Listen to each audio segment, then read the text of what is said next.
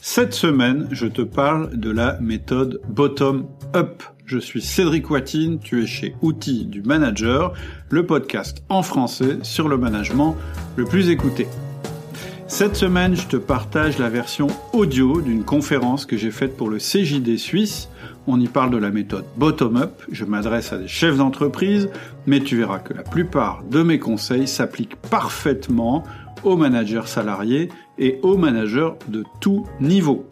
Si la version vidéo de ce podcast avec les slides t'intéresse, tu la retrouveras dans ton espace membre.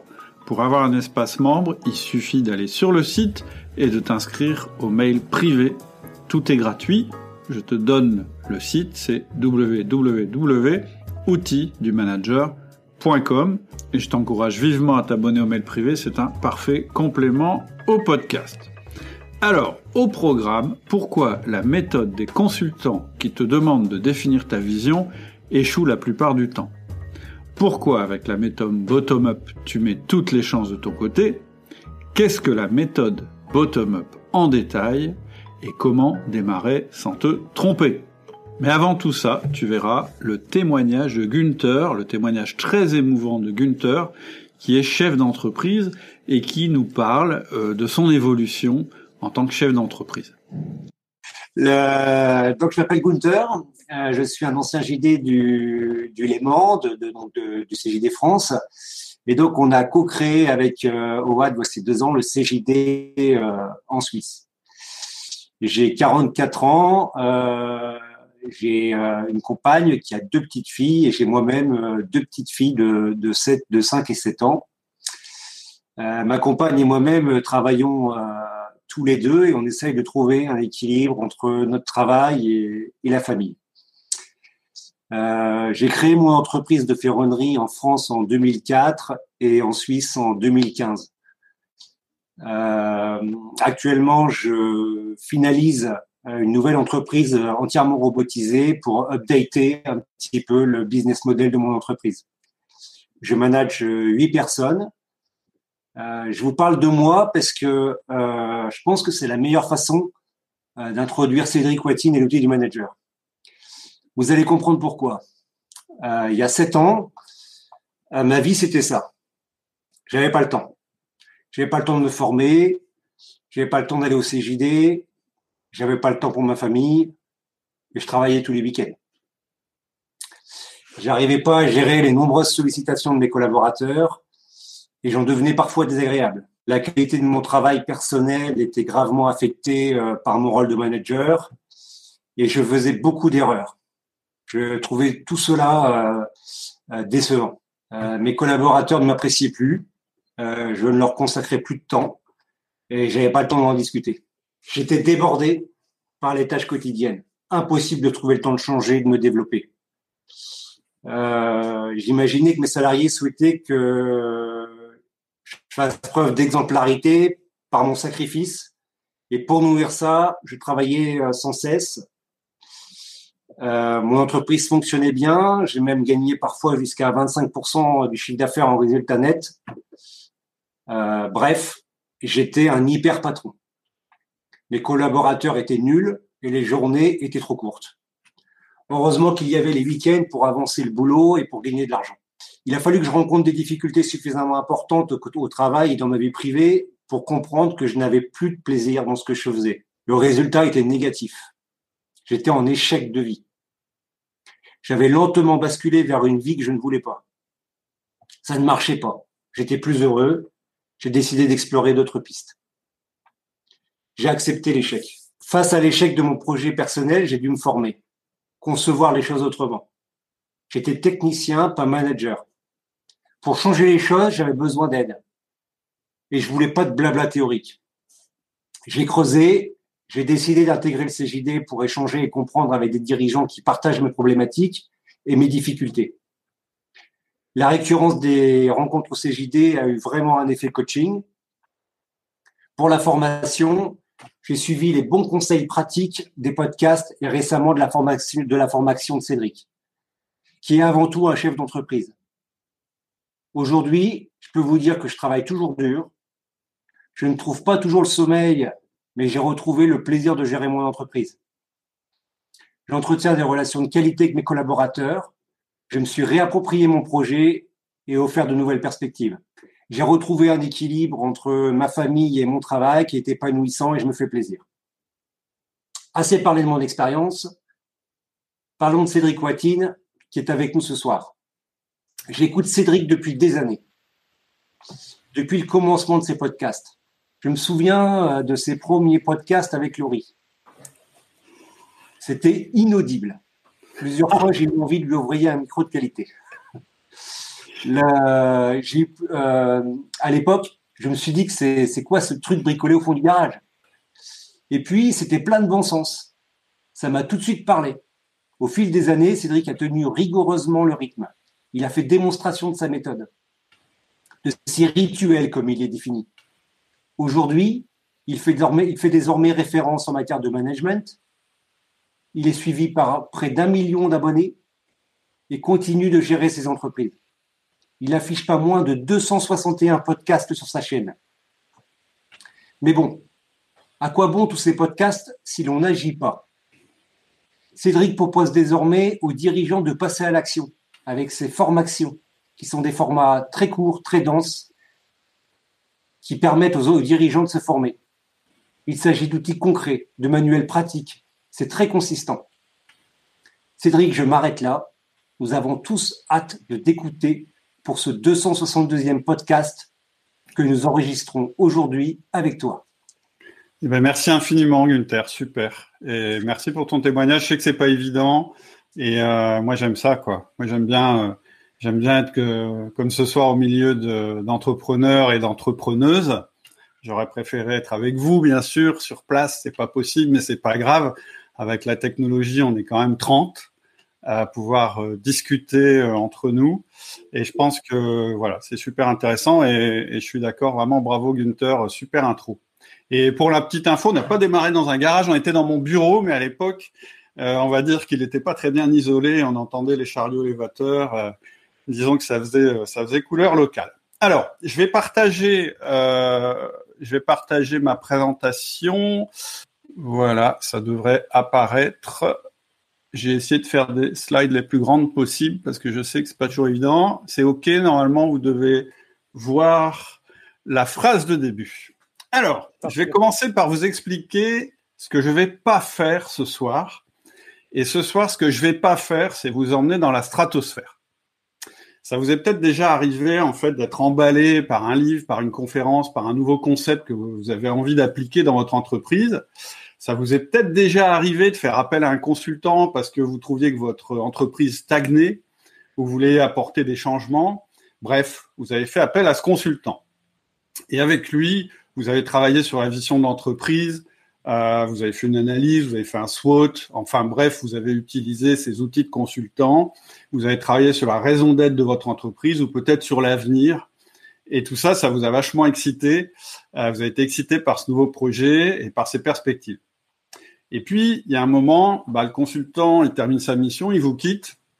Et puis, ce qui se passe souvent, c'est que le quotidien de l'entreprise reprend. Je vais pas le décrire parce que je trouve que Gunther l'a décrit de manière magistrale. Et finalement, ce qui va se passer, c'est que rien va changer. Rien va changer parce que ce consultant, il vous aura pas forcé à changer la chose la plus importante que vous devez changer si vous voulez mettre en place un changement dans votre entreprise. Et cette chose que vous devez changer, c'est votre agenda. Et ce que je vais essayer de vous inciter à faire ce soir, c'est de faire changer votre agenda. Donc, je vais d'abord, vous donner un principe primordial à intégrer pour réussir à emmener votre entreprise là où vous voulez l'emmener. Ça va être ma première partie. Et je vais vous dire qu'il faut que vous réussissiez à travailler sur votre entreprise et vous arrêtiez de travailler dans votre entreprise. Dans la seconde partie, je vous expliquerai pourquoi l'approche classique du consultant que je viens de décrire, ça fonctionne pas et puis surtout, je vais vous donner une autre approche, exactement inverse, une approche que j'appelle bottom-up. Et j'ai appelé cette partie You don't start with why. Je vous expliquerai pourquoi. Je suis sûr qu'il y a des gens qui connaissent la référence, mais on reviendra sur cette référence. Et puis, pour pas avoir l'air du consultant qui vous donne des conseils, mais se sauve sans vous donner aucun outil, bah, je terminerai avec une troisième partie. Et là, je vous donnerai le premier outil qu'il faut que vous mettiez en place dans votre entreprise. Alors cet outil s'appelle le 1 à 1. Si vous connaissez le podcast, vous connaissez aussi l'outil. Et puis après, on discutera. Donc, on démarre là pour, euh, pour euh, une grosse demi-heure de, de, présentation. Euh, alors, comme, comme on le disait tout à l'heure, je vais pas pas m'interrompre, je vais pas prendre les questions. Et en fait, ce que je vais faire, je vais utiliser un outil que j'utilise beaucoup en réunion, que je vous conseille d'utiliser. Parce que si vous voulez avoir des, réunions où vous gardez le cap, cet outil va vraiment vous être utile. Cet outil s'appelle le parking. Et le parking, c'est quoi? C'est un endroit où vous notez au fur et à mesure de la réunion les questions qui se posent et qui sont pas tout à fait dans votre sujet. Et à la fin de votre réunion, vous vous engagez à traiter ces questions. Voilà. Ça s'appelle le parking et ici, bah, il est électronique euh, et, il sera géré. Je répondrai à toutes les questions à la fin. Alors, travaille sur ton entreprise et pas dans ton entreprise. Je ne sais pas si vous avez déjà écouté cette phrase, mais une autre manière de l'exprimer, c'est Michael E. Gerber qui l'a exprimé. Il a écrit un bouquin, moi, qui m'a complètement euh, fait évoluer dans ma manière de voir mon entreprise quand j'étais un jeune dirigeant. C'est The. Euh, je donnerai la référence à ceux qui veulent plus tard. Et il y avait une phrase qui m'a percuté au moment où j'ai lu ce bouquin, et je l'ai traduite ici, c'est si tu as une entreprise et que tu y travailles, tu n'as pas une entreprise, mais tu as un job. Et en fait, ça, c'est la base, c'est vraiment le concept qu'il faut absolument intégrer quand on commence à vouloir structurer son entreprise. En fait, ce que je veux dire par là, c'est que on est des entrepreneurs. Donc, comme le dérivé Gunther, on n'en a jamais assez. On veut toujours en faire plus, on en fait trop, et c'est dans notre nature. Et c'est très bien pour démarrer, et c'est très bien pour faire évoluer notre entreprise. Cette énergie, elle est extrêmement importante. Le problème, c'est que si on maîtrise pas cette énergie, et on va voir comment la maîtriser, en fait, on crée notre propre piège. C'est-à-dire qu'il y a un moment où, après avoir rêvé d'être libre. Un entrepreneur, c'est quelqu'un qui veut être libre. Hein. C'est quelqu'un qui veut pas avoir de patron. C'est quelqu'un qui veut créer sa liberté. C'est quelqu'un qui un jour va vendre sa boîte et du coup il aura des sous, il pourra faire ce qu'il veut, etc., etc. Peu importe pourquoi vous avez créé, mais il y a forcément dans votre démarche une recherche de liberté. Et le problème, c'est que votre nature même fait que vous devenez l'esclave de votre création. Et donc pour éviter ça, il va falloir apprendre à se concentrer sur la valeur de notre boîte. Et en fait, pour réaliser le rêve qu'on voulait avoir d'être libre, qu'est-ce qu'il va falloir faire? Ben, il va, je ne sais pas si vous voyez ma souris, il va falloir passer de cette situation-là où j'ai créé en fait le cadre dans lequel je suis, et il va falloir aller vers cette situation-là. Parce qu'en fait, c'est en faisant cette démarche que finalement, vous allez pouvoir faire évoluer votre entreprise. Quand on démarre, c'est pas grave, on est à fond dedans, on travaille comme un cinglé, on fait du développement, etc on, est toujours au bord du burn-out, mais on est en croissance, c'est super, etc.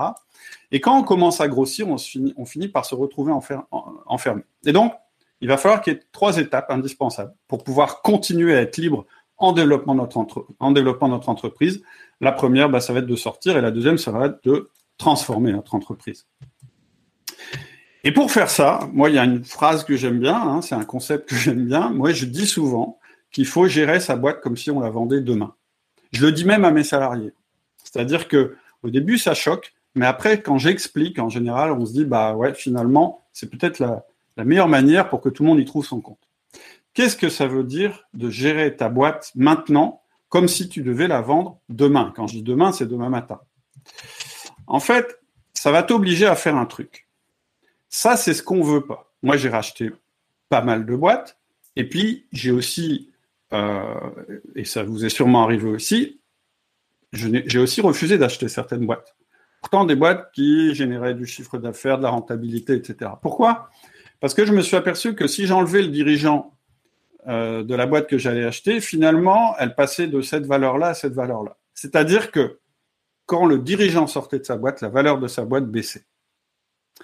Et ça, c'est vraiment ce qu'il faut éviter. Et d'ailleurs, ça vaut au quotidien. C'est-à-dire que ta boîte, elle ne doit pas avoir moins de valeur quand tu es dedans et quand tu n'es pas dedans. Elle ne doit pas avoir moins de valeur, elle ne doit pas moins bien travailler quand tu es en vacances, etc., etc. Et donc, ce concept de, structurer ta boîte, ou en tout cas de gérer ta boîte comme si tu devais la vendre, pour le mettre en, valeur, il y a un petit exercice que tu peux faire. On va pas le faire ici. En général, on prend un peu de temps pour faire ça, on fait des groupes et puis chacun essaye de vendre sa boîte à l'autre. Et la question, c'est est-ce que tu pourrais me vendre ta boîte demain? À moi, Cédric Watine. C'est-à-dire que si tu venais et puis que tu essayais de me vendre ta boîte, qu'est-ce que ce serait mes risques immédiats? À quoi je me dirais tout de suite? Quand est-ce que je me dirais tout de suite non mais là, je ne vais pas acheter sa boîte parce que moi je ne sais pas faire ça, moi je ne sais pas faire ça, etc. Et la liste de mes risques, en fait, c'est la liste de ce qu'il faudrait faire pour que tu fasses monter la valeur de ta boîte de manière indépendante par rapport à toi. Par exemple, tu es le super commercial de ta boîte, en même temps, tu es le super technicien de ta boîte, en même temps, tu es le mec qui trouve tous les brevets, qui a le super réseau, etc., etc. Si tu sors de la boîte, ta boîte s'effondre, elle ne peut pas fonctionner sans toi. Et puis, ce petit questionnaire qu'on fait, en fait, qui a été tiré simplement de la manière dont on évalue une entreprise, eh bien, on le remplit chaque année, puis on voit si on progresse. Ça, c'est de cette manière-là que tu peux bah, simplement voir la valeur de ta boîte. Alors, pourquoi on fait ça? Pour cinq raisons. Enfin, moi, j'en ai trouvé cinq, il y en a peut-être d'autres. La première, c'est que tu vas être plus zen. La deuxième, c'est que tu vas être plus juste. La troisième, c'est que tu vas fidéliser davantage tes employés. La quatrième, c'est que tu libéreras ta croissance. Puis la cinquième, quand même, c'est que tu seras plus riche. Alors, premier avantage, tu vas être plus zen. Bah oui, quand tu sais que ta boîte ne perd pas de valeur, quand tu t'en éloignes, bah ça veut dire que tu peux partir en vacances. Et tu peux partir en vacances, mais vraiment en vacances de manière sereine. Tu peux partir deux mois sans que ton téléphone sonne et sans que tous tes clients te quittent. C'est quand même agréable. Et puis, bon, je vous ai fait le test le plus sympa, c'est le test de la vente. Le test le moins sympa, c'est le test de la crise cardiaque. C'est-à-dire, je pose la question, si demain, tu as un gros problème de santé, parce que tu as trop bossé ou parce que tu as un gros problème de santé, et puis que tu peux travailler plus que une journée par semaine ou une demi-journée par semaine, qu'est-ce que tu garderais? Ça, ça permet de se dire, bah, qu'est-ce que je dois garder absolument, qu'est-ce que je peux garder absolument en tant que chef d'entreprise? Mais là où je veux en venir, c'est que oui, se rendre compte qu'en fait, on est à l'extérieur de notre boîte et que notre boîte ne dépend plus complètement de nous, c'est vraiment une énorme source de zénitude. Euh, Gunther l'a évoqué tout à l'heure. Oui, je pratique ce que je fais. Je fais euh, un podcast par semaine je crée une formation par mois, je euh, écris plusieurs articles par semaine, je fais des mails quotidiens, etc. Ça veut dire que je ne suis pas constamment dans ma boîte. Ça veut dire que mes sociétés, j'en ai plusieurs, aujourd'hui, elles fonctionnent très bien sans moi. Du coup, je peux faire d'autres choses. Euh, le deuxième avantage, c'est que tu vas être plus juste. Parce qu'en fait, au bout d'un moment, quand ce qui compte, c'est la valeur de ta boîte, eh bien, tu vas finir par fonder ton système de décision sur la valeur ajoutée et pas sur ton humeur, pas sur ton son pas sur euh, le jugement que tu as par rapport à un collaborateur, etc., etc. Tu vas être obligé de te dire, quand tu as ton collaborateur en face de toi, mais en fait, quelle valeur ajoutée il développe? Est-ce qu'il en développe beaucoup ou pas? Et prendre tes décisions en fonction de ça. Et ça, tes employés vont le respecter. Ils vont comprendre quel est ton système de valeur. Il va être beaucoup plus lisible pour des employés, des managers. C'est très important. Et puis la deuxième chose, c'est que tu vas être obligé de déléguer et de confier des responsabilités, parce que toute la valeur ajoutée de la boîte ne pourra plus dépendre de toi. Le troisième avantage, c'est que ça va fidéliser tes employés. Alors ça paraît bizarre. Je vends ma boîte, je leur dis non mais moi, euh, je vous gère comme si un jour j'allais vous vendre, et pourtant ça les fidélise. Pourquoi ça les fidélise? Bah Parce que comme tu leur confies la création de valeur ajoutée, ça veut dire que tu les considères comme des actifs de l'entreprise, des actifs de valeur. Et donc, ton objectif, si tu veux pouvoir sortir de ta boîte, ça va être de développer tes employés. Tu peux pas sortir de ta boîte si tu développes pas tes employés, ça marche pas. Et donc, bah, tes collaborateurs, ils vont passer du statut de retenu à fidèle. Alors, c'est quoi un employé retenu bah, C'est quelqu'un qui reste dans ta boîte parce qu'il n'a pas le choix. Et quand je dis il n'a pas le choix, c'est parce que s'il allait ailleurs, euh, il gagnerait euh, peut-être moins, ou bien il aurait moins d'avantages, ou bien, ou bien euh, ce serait moins pratique, etc. Ça, c'est un employé retenu. C'est-à-dire que c'est un, un employé qui est chez toi parce qu'il doit être chez toi. Et toi, ce que tu veux, c'est des employés qui sont chez toi parce qu'ils veulent être chez toi. Donc c'est ça la différence entre un employé retenu et un employé fidèle. On pourra y revenir euh, au moment des questions. Mais ce que je veux dire, c'est que gérer ta boîte de l'extérieur, c'est-à-dire la gérer pour lui faire prendre de la valeur, c'est aussi ça qui va te permettre de fidéliser tes employés. Et puis un, énorme avantage, c'est peut-être celui que j'aurais dû mettre en premier, c'est qu'en fait, tu vas libérer la croissance de ton entreprise. Parce qu'il y a un moment, en fait, tu vas devenir le facteur limitant, tu vas devenir le goulot d'étranglement, tu vas être le maillon faible de la chaîne. C'est-à-dire que si tout passe par toi, non seulement tu es débordé, non seulement tu es irritable, non seulement tu es tout ce que Gunther a décrit tout à l'heure, mais en plus, c'est toi qui freine en fait ta boutique. Parce que finalement, tu voles à tes collaborateurs la capacité à être créatif. Et donc, en faisant ça, tu brides tes collaborateurs. Tu leur imposes tes manières de faire parce que tu supposes que pour obtenir un résultat, il n'y a qu'une seule manière, c'est la tienne. Et ça, c'est faux. Pour obtenir un résultat, il y a toujours une infinité de manières. Et puis, euh, voilà, quand tu es en dehors de ta boîte, je l'ai déjà dit, bah, tu vas générer, je dirais que la création de valeur ajoutée, devient infinie parce que il y a plus, bah, c'est l'adage euh, qu'on entend tout le temps, c'est qu'il y a plus euh, dans 15 têtes que dans une. Et donc, forcément, chacun va développer des valeurs ajoutées, des choses que toi, tu n'avais pas forcément prévues au départ. Et puis, évidemment, le cinquième avantage, bah, c'est que tu vas être plus riche. Parce que d'abord, effectivement, euh, moi, je ne sais pas si vous êtes comme moi, mais mon indicateur, je dirais, de gestion, celui que je regardais tout le temps, bon, il y a la trésor, parce que c'est sûr que si on n'a plus de trésor, on est mort. Et puis, en général, on est un peu obsédé par le compte de résultat, nous, les, entrepreneurs. Parce qu'en fait, c'est comme ça qu'on prend le pouls de notre société. Et donc, on regarde notre résultat. On se dit, si je gagne de l'argent, ça va. Si j'en gagne pas, euh, c'est embêtant. Mais en fait, on regarde pas assez nos actifs. Donc oui, le profit, c'est important. Oui, le profit, c'est tes revenus immédiats.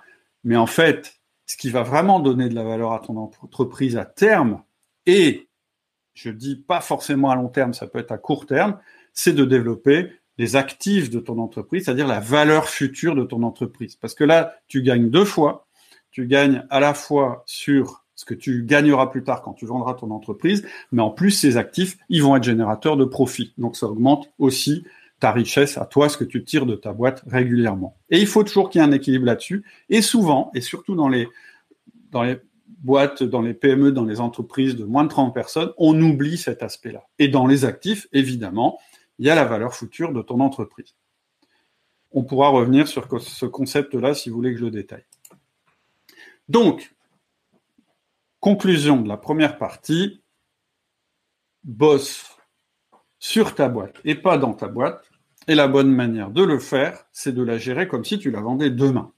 Ça veut dire que tu dois être le plus dispensable possible, tu dois être le plus absent possible, et ça, Gunther l'a dit, c'est difficile. On a l'impression qu'on doit être exemplaire, qu'on doit être toujours le premier arrivé, le dernier parti, qu'on doit tout savoir, on doit savoir tout ce qui se passe dans notre boutique, on doit être le meilleur, on doit être celui qui apporte la solution à tous les problèmes.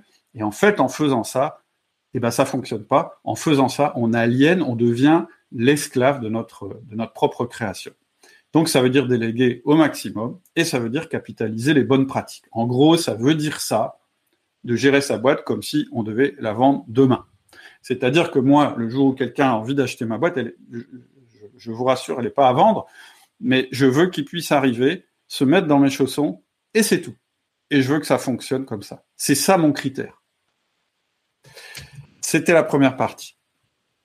Alors, la première partie, elle reste théorique. Hein. Ce que je vous ai dit, je vous ai quand même pas dit comment on faisait. Ce que je vous ai dit, c'est que je pense fondamentalement, et je vous ai donné des arguments là-dessus, ça veut dire que vous devez être capable de vous éloigner de votre boîte et vous devez être capable de, développer ce que j'appelle un agenda inversé. C'est-à-dire qu'aujourd'hui, dans ton agenda, tu pars du principe que demain, tu seras dans ta boîte. Moi, je fais plus ça depuis des années. Moi, dans mon agenda, les moments où je vais aller dans ma boîte, ben, ils s'écrivent au fur et à mesure parce que je ne vais dans ma boîte que parce que j'ai un rendez-vous un rendez-vous avec un fournisseur, avec un client ou avec un de mes salariés, etc. Je n'y vais pas si j'ai pas une bonne raison d'y aller. Mais ça, c'est ce que c'est ce qu'on obtient après avoir fait ce que je vais te décrire dans la troisième partie. Avant ça, alors je ne sais pas si ça vous parle, Simon Sinek ou Sinek, je ne sais pas comment on dit, c'est euh, un gars qui a développé un concept euh, et en résumé son concept, il y a un TEDx là-dessus qui est super que je vous conseille de, de, de, regarder. Ça s'appelle Start with Why. Et qu'est-ce qu'il dit? Bon, En résumé, c'est ça. C'est que en général, on est trop sur ce qu'on doit faire ou comment on doit faire les choses et pas assez sur pourquoi on fait les choses dans notre entreprise. Et il dit que si tu veux aligner ton entreprise, il faut absolument que tu connaisses ton pourquoi. En fait, c'est, je dirais, en gros, parce qu'il y a des choses vraiment euh, nouvelles dans ce qu'il dit, mais en gros, c'est le concept qu'on connaît de la pyramide que j'ai représenté ici, où on dit, bah, en fait, une entreprise, ça commence par une vision. Il faut savoir euh, quelle est notre raison, pourquoi notre boîte existe, et puis il faut presque que ce soit quelque chose qui qui soit pour les 25 années à venir, etc. Vous avez peut-être fait cet exercice-là déjà au CJD. Ensuite, ça va te donner une vision et ensuite, ça va te donner des buts et du coup, ça va te donner des objectifs majeurs que tu vas décliner en stratégie. Et ensuite, tu auras des tactiques, des projets, des tâches. Ça, c'est l'approche classique du consultant. J'appelle ça une, approche top-down. Je pars de, du poste de la vigie, je sais où je vais aller, et puis je fais un truc descendant. Et comme ça, bah, tout sera aligné tout le monde va tirer dans euh, le même sens. Et bah, ça me paraît tout à fait intéressant. Le problème, c'est que si tu passes même deux jours à déterminer ta vision, tu ne pourras pas la mettre en application. Tu ne pourras pas la mettre en application si tu n'as pas d'abord mis le bon système de management. C'est-à-dire que, moi je dis souvent, il y a un moment où il faut que les roues touchent la route. Tant que les roues ne touchent pas la route, tu iras nulle part. Même si tu te fais un plan génial sur vers où tu seras dans cinq ans, etc., si tu n'as pas de relais et si tu n'as pas construit les fondations de ton management, ça va pas marcher. Donc pour moi, commencer à réfléchir à la vision et se prendre la tête et pendant des heures, etc., etc., si les gens n'exécutent pas cette vision, ça sert absolument à rien. Et donc, moi, je pense, à l'inverse de Simon Sinek, même si je suis d'accord avec ce qu'il dit, c'est que une fois que on a lu le bouquin et qu'on est emballé par la théorie, en fait, on est toujours au même point. C'est-à-dire que ce qui va compter, c'est de démarrer par le bon système de management, puis de remonter vers la vision si tu as envie. Et puis je vais te dire un truc. Je pense que on peut travailler sans vision si on a un bon système de management. Par contre, je pense que l'inverse est faux. Tu peux avoir la vision que si tu veux. Si les gens font pas ce que tu as envie qu'ils fassent, ça fonctionnera pas.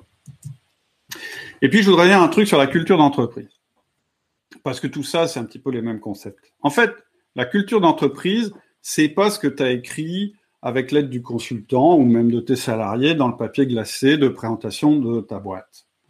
La culture d'entreprise, c'est pas ça. La culture d'entreprise, pour moi, c'est la somme des comportements qui ont lieu dans l'entreprise. Et c'est ça le plus important. Pourquoi? Parce que ton entreprise, en fait, c'est quelque chose de virtuel c'est quelque chose qui n'existe pas dans la vraie vie. Ce qui existe dans la vraie vie, c'est des gens. Et ce qu'on voit des gens, c'est ce qu'ils font et ce qu'ils disent, c'est-à-dire leur comportement.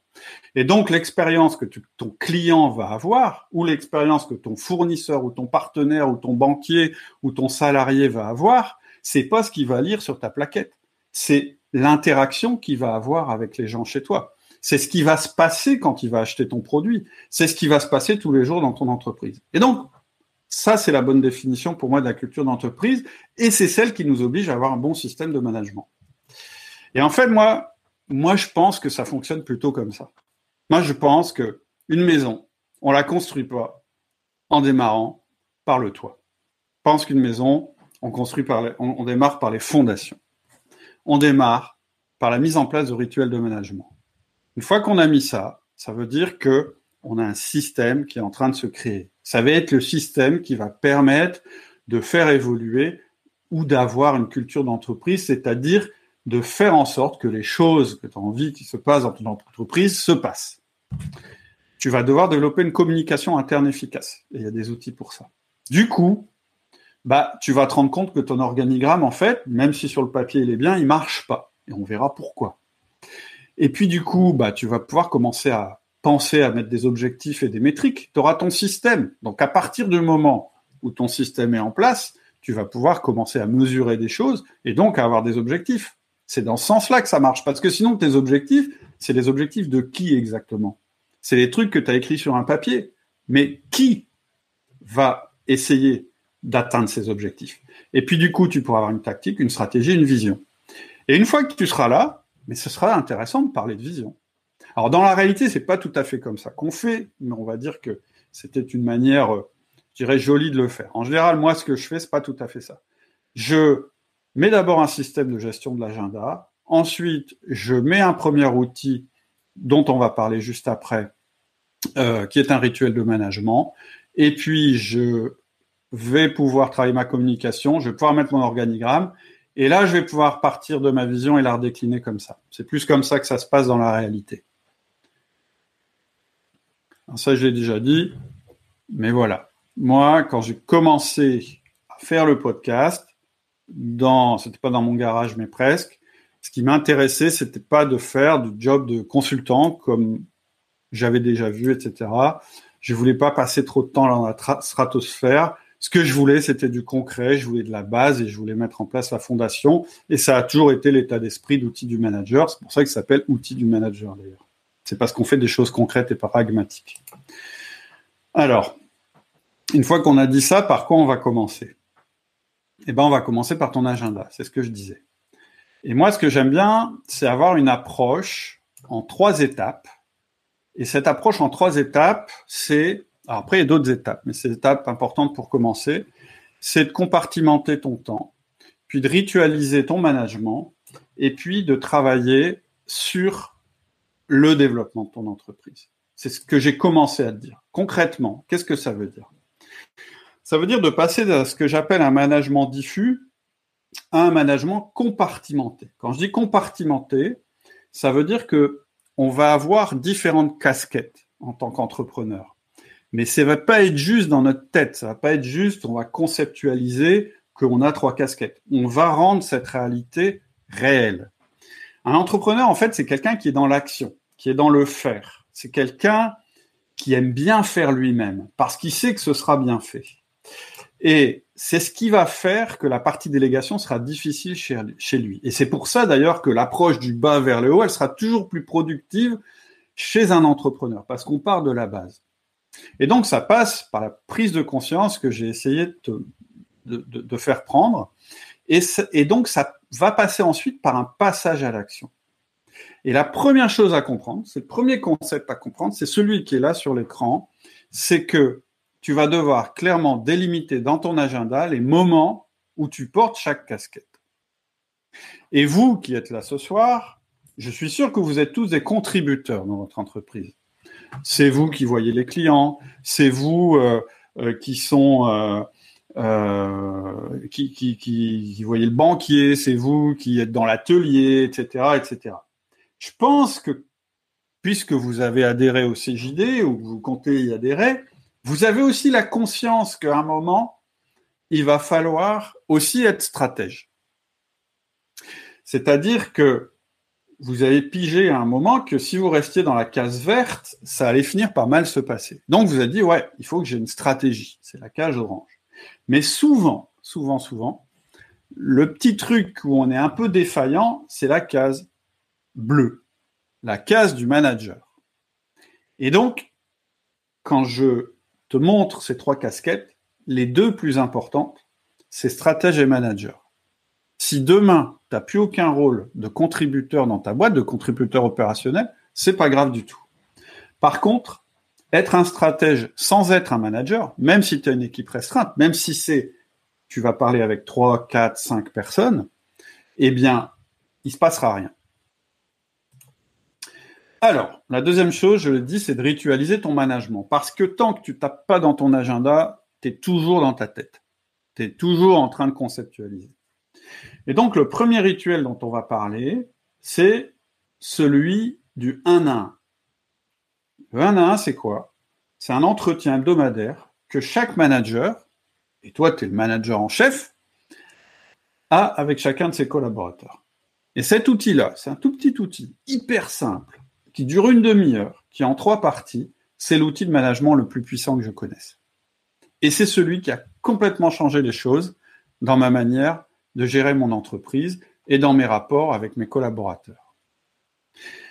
Et puis pour toi, c'est important. Parce que avant de prendre du recul par rapport à ton entreprise, pour pouvoir travailler sur elle, bah, tu dois la sécuriser. Parce qu'en fait, ce que je suis en train de te dire, c'est que petit à petit, tu vas être de moins en moins dans le quotidien de ton entreprise, de plus en plus absent de ce quotidien. Et le faire sans avoir sécurisé ce qui se passe dans ton entreprise, ça serait suicidaire. Et de toute façon, ça fonctionnerait pas Parce que même si tu as déjà essayé de faire ça, bah, au premier problème, tes revenus étaient redevenus le maillon indispensable de ton entreprise. Combien de managers ou de, pardon, de chefs d'entreprise sont obligés de, obligés de quitter de leur entreprise par, pour des problèmes de burn-out ou parce qu'ils en peuvent plus, etc. Donc, ils se détachent brutalement de leur entreprise et ils sont obligés d'y retourner parce que l'entreprise ne fonctionne pas. Mais c'est logique, il n'y a pas eu de processus et il n'y a pas eu de processus de sécurisation qui ont été mis en place.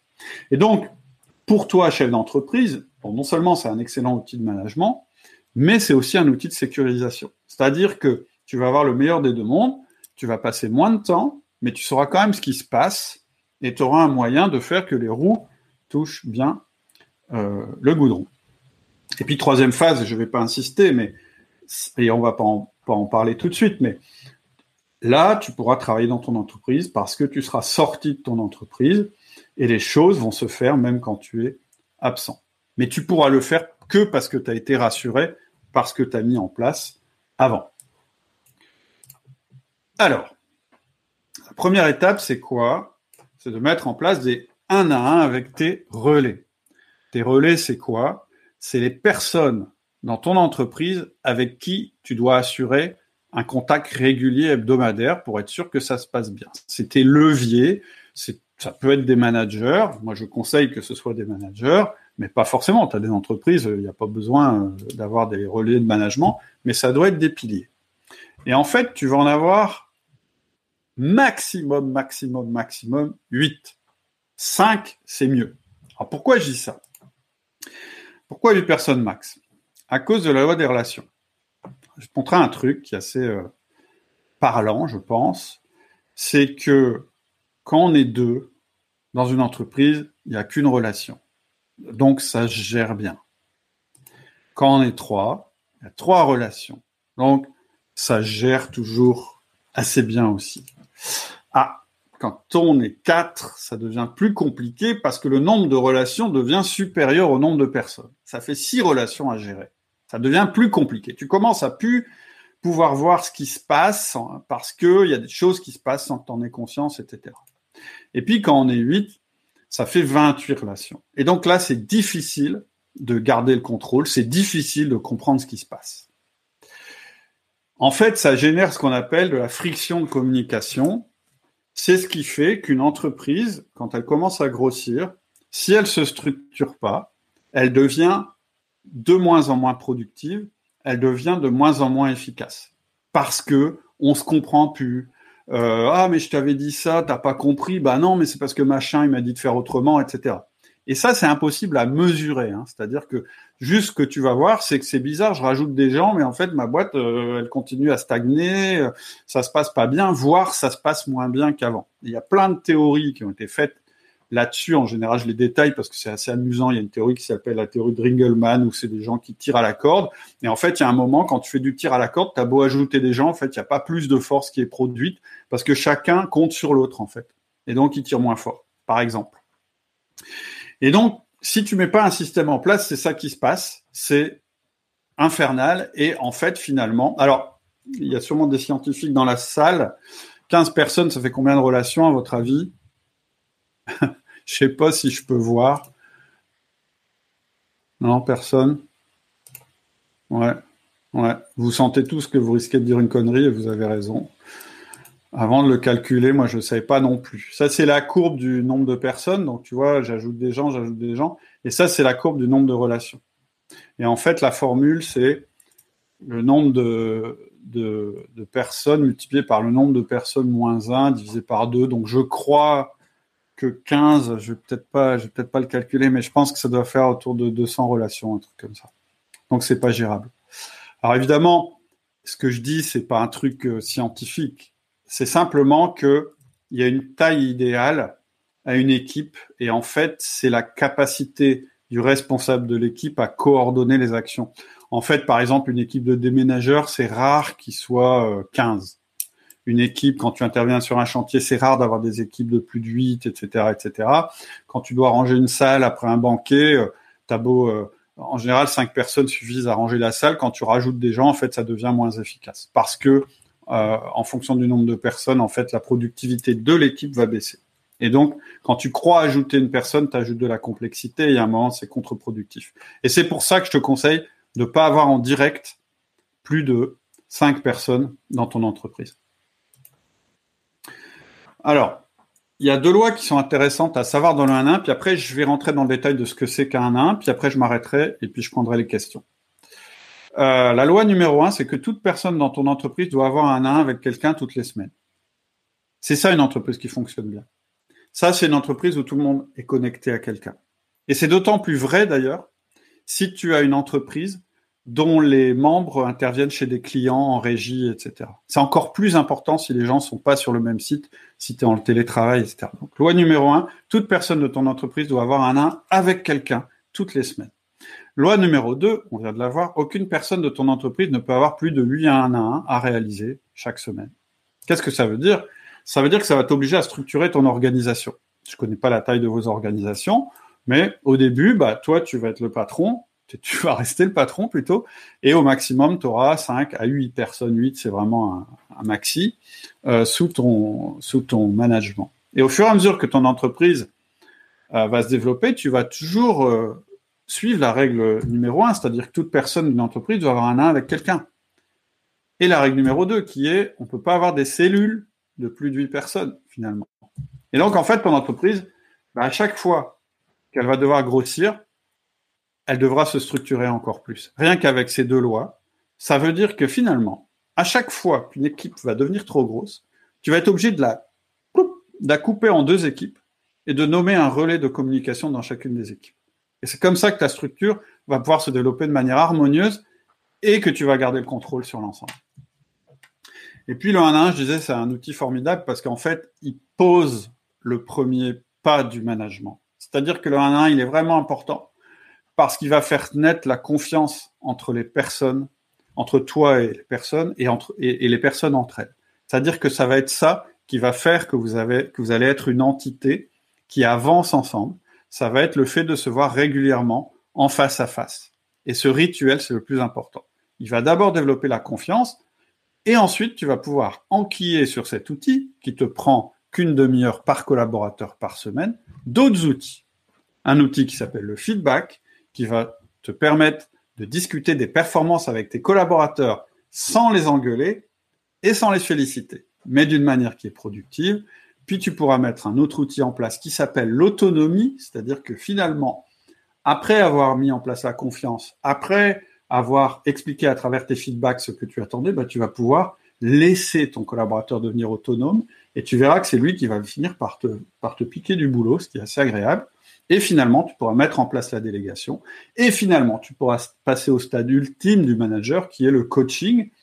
Alors, c'est un mot qu'on entend beaucoup, mais être un coach, ça veut dire qu'en fait, ton entreprise, ça n'est plus seulement une entité qui produit des résultats, mais c'est aussi une école. Et les gens viennent chez toi et ils restent chez toi parce qu'ils se développent.